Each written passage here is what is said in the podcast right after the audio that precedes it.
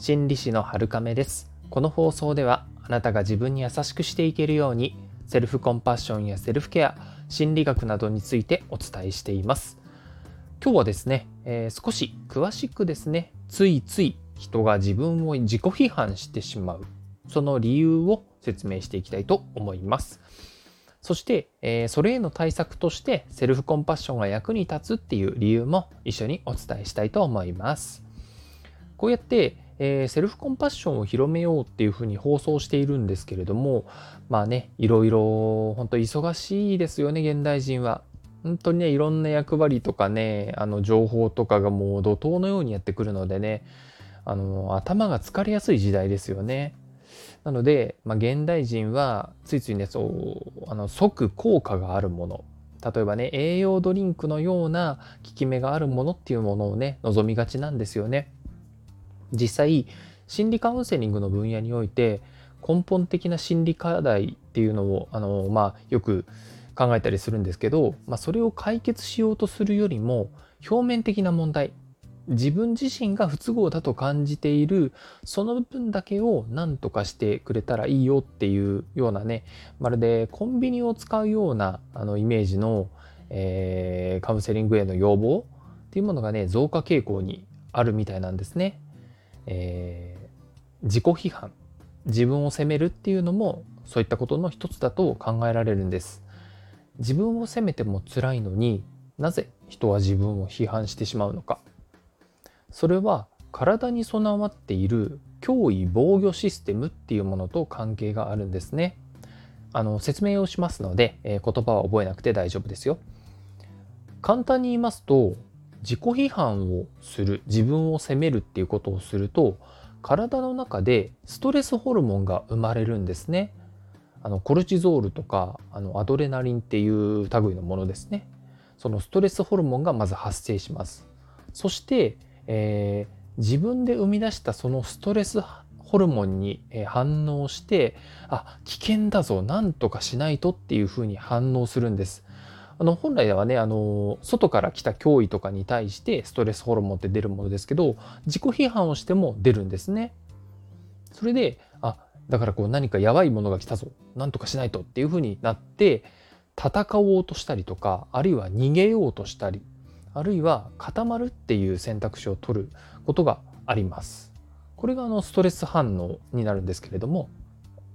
これは野生で生きる古代の人間、ね、なかなか理屈で分かり合えない人間同士の社会そういったものにおいてはスピードとか反応っていうのが命を守るのにかなり重要だったので役に立ったんですね。ですが現代人がこれを使い続けていても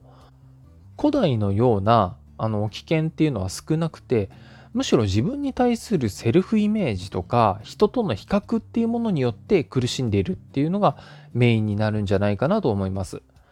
とは言っても昔々の脳はねやはり私たちの中に今もあって本能的に自己批判をするっていうものを使いがちなんですよね。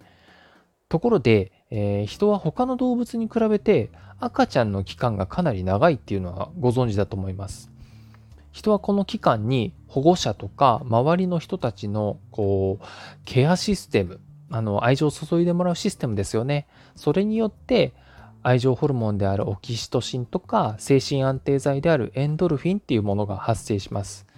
つまり人っていう種がこういったホルモンの力をたくさん受ける時期が長いのはこの愛情と安心っていうものがその長期間にわたる成長っていう環境への適応とかねそういったものと切り離せない種だからなんですね。で人に与えて与えられるものがコンパッションであるように自分で自分に与えるものがセルフコンパッションになります。このセルフコンパッションはコンパッションと同じ効果をもたらすことができるんですね。別に他の人の力を借りなくても自分で自分に優しくしても、えー、同じ効果が得られるということなんです。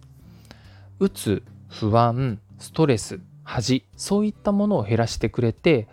幸福感、人生の満足感、楽観的、体の健康、こういったものを増やしてくれます。